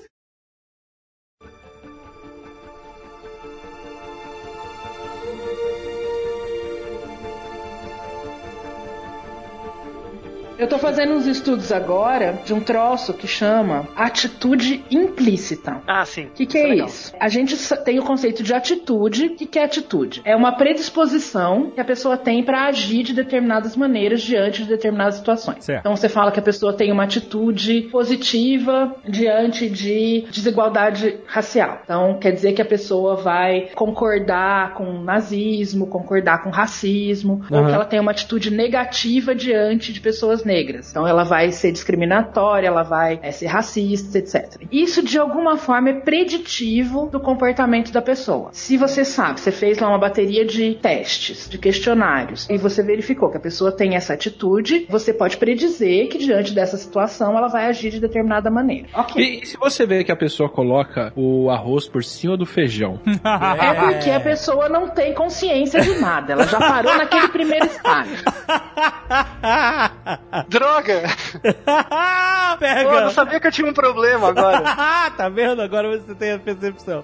Então, beleza. E esse tipo de percepção que a gente tem das nossas próprias atitudes, que a gente expressa, faz parte muito arraigadamente assim do que a gente acha que a gente é, né? Não, eu sou uma pessoa que não, eu não sou racista, eu não sou machista, eu não sou classista, enfim, hoje em dia tem um monte de ismo pra nomear essas várias atitudes aí que as pessoas têm em contextos sociais especificamente, mas tem atitude com qualquer objeto, diante de qualquer objeto você pode ter uma atitude. E você pode medir isso. E para medir isso você usa questionários. É claro que os questionários são construídos muito cientificamente, cheio de pegadinha, pra evitar que a pessoa minta demais ou para evitar para você pegar se ela estiver fazendo incongruências, etc e tal. Então tem medidas que são bem consistentes. Ah, Então, ao invés de você falar, vou fazer um perfil psicológico, você vira e fala, descubra qual personagem de Friends você é. E aí você Tipo faz as isso. todas. Exato, é, é, exatamente, é muito bem feito, é que nem teste do BuzzFeed. Socorro, odeio essas merda aí, odeio. Então, beleza, isso aí tá arraigado, a gente tem muita certeza sobre as atitudes que a gente tem na vida. E quando a gente responde esses instrumentos, esses questionários, checklists de atitude, inventário atitudinal, parará, dá lá um resultado muito óbvio e você acha que aquele resultado prediz o seu comportamento. Tudo muito bom. Se você colocar a pessoa numa situação em que ela tem que reagir automaticamente diante daquele objeto, a atitude que você mediu com os questionários, ela não prediz o comportamento da pessoa. Você fez lá uma bateria de questionários atitudinais e você viu que ela, a pessoa não tem nenhum viés de racismo. Se ela tá sozinha à noite numa rua escura e vem uma pessoa na direção dela e ela identifica essa pessoa como negra, ela imediatamente tem reações corporais de medo. E isso vai contra tudo que você predisse Aham. quando você mediu a atitude explícita, ou seja, que ela mesma disse que ela teria né, nessa situação. Aham. Essa reação automática, esse comportamento sem pensar antes, é o que a gente chama de atitude implícita. São coisas que a gente faz sem nem saber que tá fazendo. A gente não tem consciência de que a gente faz isso. Porque se a gente tivesse consciência, a gente poderia falar sobre isso. A gente não Mas pode. Aquilo não é feito voluntariamente, né? Isso, não é voluntário, né? Nesse sentido de volição, que é outra falácia também, de que a gente faz as coisas porque a gente quer. A gente faz as coisas porque a gente aprendeu a fazer assim. Mas enfim, Desculpa, é, nesse sentido. Implicitamente, né? De falar, eu quero Isso, fazer. Exato. E aí a gente faz vários experimentos em que a gente impede a pessoa de pensar. Ela só tem que responder o mais rápido possível. Certo. E aí a gente faz umas medidas dessa latência da resposta, né, que é muito rápida, muito imediata, diante de determinados estímulos, ou de conjuntos de estímulos, ou de relação entre uma coisa e outra. Tipo, eu mostro uma foto de uma pessoa negra e a palavra ruim, e a pessoa tem que responder aos dois estímulos que só foram flash assim de frente na frente dela. Ela tem que responder com a tecla vermelha e se aparecer uma foto de uma pessoa branca e a palavra bom também, só um flash assim na frente dela, ela tem que imediatamente responder na tecla azul. Se eu fizer o contrário, se eu puser negro bom e branco ruim, a pessoa não consegue responder mais. Ela fica completamente embananada. Caramba. Isso mede a atitude implícita da pessoa. Hum, na linguagem do senso comum, assim, ou que tem sido mais usada, principalmente em estudos de sociologia e tal, eles chamam isso de viés. Então, é viés de gênero, viés de raça. Mas o que isso diz? Isso diz algo... Isso diz que a gente, o que a gente chama de consciência, que é esse segundo nível aí que a galera tava falando, que é eu saber quem eu sou, e esse terceiro nível que é eu saber que eu sei quem eu sou, Uhum. ela é falha, porque lá o primeiro nível, o nível basal, o que você realmente é, nem sempre você tem acesso a isso. Você observa e você consegue descrever. Porque, veja bem, eu sei quem eu sou quando eu sei descrever quem eu sou. É. Eu sei que eu sei quem eu sou quando eu sei descrever que eu sei quem eu sei quem eu sou. Mas talvez você nem saiba... Mas aquele primeiro lá, que não tem linguagem envolvida, a gente não tem acesso. Então, É, acesso é se a sempre gente imediato, puder, né? é sempre imediato. Então, se a gente puder, assim, torcer todas essas coisas que a gente falou sobre o que é consciência e deixar só uma coisa que todas essas definições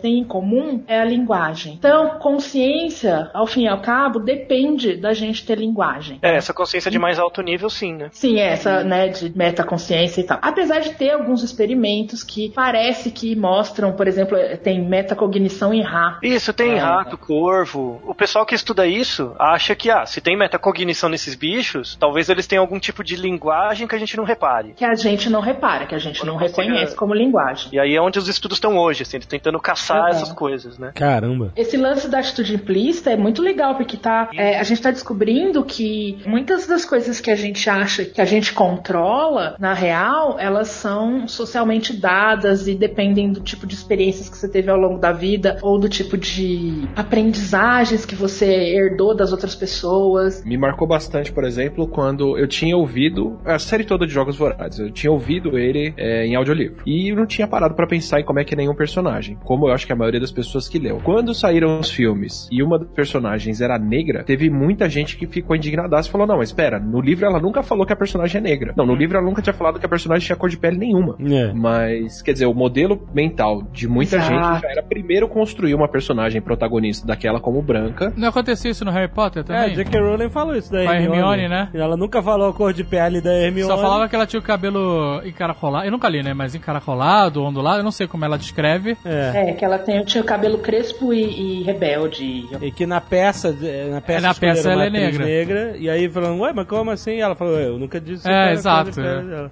É, exatamente. Por exemplo, viés de gênero, que é uma das coisas que eu tô estudando agora. Quando você fala. no- É que em, em português a gente tem um problema pra estudar isso, porque as nossas palavras têm gênero, né? Uhum. Eu falo médica, médico. Isso. Presidente, presidenta. Exatamente. Presidente e presidenta. É, e em inglês, que as palavras não têm gênero, se você fala doctor, É. crianças muito pequenas identificam homens. ah, sim. Já vi isso no, no, no vídeo da internet. no Se você fala Ainda mais que se cooker, falar sobrenome, né? Exato. Se você falar cooker, elas identificam mulheres, não homens. Então você vê esses papéis de gênero sendo ensinados muito cedo para as crianças. Uhum. E esse tipo de coisa é que são as atitudes implícitas. Aham. A gente faz isso, por mais que a gente não queira, por mais que você esteja lá uma feminista ferrenha e radical, você se pega pensando assim. Eu não sabia que o André era negro. Olha que era a imagem que eu fazia até você dele. conhecer. O Ian Black, né, o amigo nosso e tal, ele também falou a mesma coisa. Ele, ele é negro, né, é- é- luta aí contra racismo e tal, tá sempre ativo. Aham. E aí um dia ele veio conversar comigo e falou: Caraca, lembra que a gente tava conversando sobre essas questões de racismo e tal, tava tentando. Conversando com ele pra tentar ter uma visão dele, né, das coisas, não a minha visão. A gente conversou várias vezes e beleza, a vida segue. Aí um dia dia ele veio. Ah, lembra que a gente tava conversando? Do... Então, aconteceu exatamente isso. O André é um exemplo, né? O assunto era como ajudar, né? Mas o André é um excelente exemplo que ele não precisa ser negro pra fazer a diferença. Mas o cara é foda, é um super cientista e eu acabei de descobrir que ele é negro. E ele nem que tinha imaginado. Que a gente não fica gritando isso, né? É. Como a pessoa só escuta a voz, Exato. ela não. Voz não tem cor, né? Aí ele falou, eu não sabia que ele era, que era negro, né? Me surpreendeu positivamente, né? Porque ele ficou Aham. felizão de ter um cara. Ele não sabia que era Mas negro, ele tava sendo mesmo- representado de certa forma e nem imaginava. Mas ele nem, mesmo nem sequer imaginou no início de que ah, ele poderia Não, ser. não. né? Ele também estava preso num pensamento que ele nem sabia que estava tendo. né? Aham. E é curioso, a gente falou de um de livro aí também. No caso do livro do Ozob, tem a personagem que é Vivica, é aquela guerreira sinistra e tal. E a gente tava trabalhando numas ilustrações dela outro dia e o cara falou: Caraca, engraçado você imaginou ela negra. Eu falei, mas ela é negra. É. Na minha cabeça, ela sempre foi. Mas não fala no livro. No livro não fala, É, é. entendeu? Eu- a, a outra pessoa que eu tava conversando tinha imaginado ela de outro jeito, mas pra mim ela era negra motherfucker, sabe? E ele já imaginou de outro jeito. Engraçado isso. É. É, Tem, um- tem um raciocínio legal daí, que é o. Todo mundo deve ter assistido Pantera Negra, né? Aham. Eu gosto muito daqueles seriados Law and Order, sabe? Mas tem cura, tem cura. Só- É, só que, os, só que o- o- os diálogos são todos meio parecidos, né? Como o contexto é o mesmo, os diálogos são parecidos. E eu guardei alguns desses diálogos. Se você vê agora o Pantera Negra de novo, todo mundo é negro menos um cara, né? E aí tem algumas partes do filme que os diálogos são parecidos com diálogos de Law and Order. Só que Hum. como tá invertida a cor das pessoas, você acha esquisito. Hum? E isso foi o que mais me chamou a atenção. Tem certas situações ali que eles estavam interrogando pessoas ou falando de uma forma hierarquicamente que um era chefe do outro, coisas assim. Os diálogos eram um pouco parecidos. E aí você bate o olho, por que, que eu tô achando isso esquisito? Aí você via que a quem tava hierarquicamente superior era o negro e não o branco. Isso mostra que aí o papel da mídia, enfim, esses papéis de gênero ou de identidade racial, enfim, eles são transmitidos, a aprendizagem que a gente tem deles não é uma aprendizagem ativa, ela é passiva. Uhum, a gente nem percebe. Não, então percebe. em última análise, você nem percebe que percebe, porque você nem tem eu direito, sabe? É muito cedo. Você associa esses padrões de aprendizagem, né? Então o seu histórico de aprendizagem é permeado por essas coisas. A gente consegue dizer, assim, com segurança hoje, que todo mundo é preconceituoso, né? E aí, é, você resistir é a isso é um default, é um, né? É um default, isso. Você reagir a isso é um processo ativo. Então você vai se sentir incomodado, é esquisito, é estranho, mas conforme vai uma maior quantidade de pessoas, de minorias, é presente na mídia ou, ou se torna muito saliente pra gente, se torna comum, aí essas regras internas que a gente criou desde muito cedo passam a ter menos valor. Mas a gente vai ter essa estranheza sempre. A nossa consciência, a construção da nossa consciência atual é marcada por várias regras preconceituosas. Por mais que você ache que o seu eu não inclui aquilo, né? Isso, Exatamente. porque aquele terceiro, é, o terceiro nível não reconhece o primeiro. E o primeiro é que aprendeu com isso e, e contamina os outros. né? E o mais louco é que essas aprendizagens elas são passivas e insidiosas. Uhum. A gente tá vendo é, experimentalmente, por exemplo, se eu associar mulher com sensível e depois associar sensível com fraca, eu não preciso associar mulher com fraca. Isso acontece pelas duas palavras terem sido associadas com a mesma coisa. Então ninguém precisa falar pra você coisas do tipo que são chocantes, né? Pelo menos no nossa bolha. É chocante alguém chegar pra você ou ensinar pra uma criança pequena, ah, pessoas negras são burras, pessoas negras são ignorantes. A gente fica chocado, a gente não aprende assim. Mas alguém ensinou uma vez pra você que pessoas negras não vão à faculdade, elas não estão. Você vai na universidade, você vê poucas pessoas negras. E alguém alguma vez, ou você leu num livro, ou seu pai te disse, ou você ouviu, dizer que pessoas que não frequentaram a universidade são ignorantes. Você nem percebe que faz a associação. Você nem percebe que você associou desse jeito. Mas isso tudo faz parte da mesma, a gente chama isso de classe de estímulo. Né? Eles fazem parte, eles controlam as mesmas emoções, as mesmas reações na gente. Então, quando a gente fica batendo, as feministas chata, fica batendo na tecla, ah, isso não é só uma piadinha, isso não é só uma brincadeirinha. Porque quando você associa a piada com o contexto de feminino, uma piada é, violenta, uma gracinha violenta, com esse contexto de loira burra e depois mulher com outra coisa, a violência vai ser associada a isso, sem você necessariamente traçar uma linha direta, né? Então, Ah, ninguém nunca falou isso- isso, né? Não, você só deu as pontas. e essa essas redes não tem só três pontos, né? Elas são super complexas, super extensas. E aí fica isso aí. Daí uma coisa importante para as pessoas pensarem, assim, quem estiver ouvindo a gente, é que você pode se sentir, assim, claro que você não vai se sentir bem por isso, mas você não pode, assim, se, ficar se martirizando se em algum período durante a sua vida você foi homofóbico, machista, enfim, sendo que hoje você tem um raciocínio diferente, você refletiu mais sobre isso. Eu posso falar por mim mesmo. Na minha adolescência, como era permeada por várias regras desse sentido que pareavam estímulos, associando, por exemplo, mulheres à fraqueza ou negros com pouca inteligência, ou o que quer que seja, você naturalizava isso. A partir do momento que você a, as condições sociais mudam, o contexto muda e você mesmo muda, né? Porque nós temos consciências que são mutantes e ao todo tempo, você passa a questionar aquele seu eu do passado. Hoje eu fico muito triste por ter tido comportamentos que no passado eram comuns, mas faziam parte de um contexto, mas não justifica. Hoje Então, eu dou é- é graças import- por não ter tido Twitter aos 14. Pois né? é, pois é, então. Isso é pra deixar assim, pra quem se pega, por exemplo, pensa, nossa, eu no passado eu fui assim, não. Use isso como uma motivação pra você mudar, sabe? Porque é realmente um processo ativo. Provavelmente todos nós aqui vamos morrer sendo preconceituosos com essas reações, sabe, é, implícitas. A, a ideia é construir uma sociedade em que o, o tecido de aprendizagem social é para as crianças pequenas não tenham mais essas informações pareadas desse jeito. E aí você pode constituir indivíduos que são socialmente já com um grau de preconceito bem mais baixo. Afinal, preconceito é uma coisa que se aprende. Nenhuma criança nasce com preconceito, né? E aprende muito bem, esse que é o problema, porque é um saco pra tirar, Uhum. sabe? Muitas vezes, em muitos casos você não tira, né? E, e para construir isso nas crianças, você realmente tem que mudar todo o tecido social. Pra mudar isso, você tem que mudar a relação entre as pessoas. E pra fazer isso, você tem que expor as pessoas a- a- ao conflito, mostrando que, ó, ó, como você tá errado, mas as coisas mudam. Uhum. Tem que ser chato um pouco mesmo, tem que mostrar, tem que ser saliente, tem que aparecer na TV, no rádio, no filme, o que quer que seja, até ficar natural, né? Aí a hora que ficar natural, eu falar, ah, é só isso, né? Então, mas não é tão óbvio. Ao longo É da nossa que história. exemplo tem, né? Isso. Só uma última pergunta que eu tenho que ser bem rápido. A gente sabe o que é o pensamento dentro do cérebro? Tô dizendo. Pergunta treta, hein? Ainda bem que perguntou pro A gente tem Atila. que ser rápido aqui, eu só vou fazer a pergunta mais difícil de todas. Atila, muito bem. Vai, Atila, vai. Você é tem você. 30 segundos, valendo! Boa, boa, Atila, boa.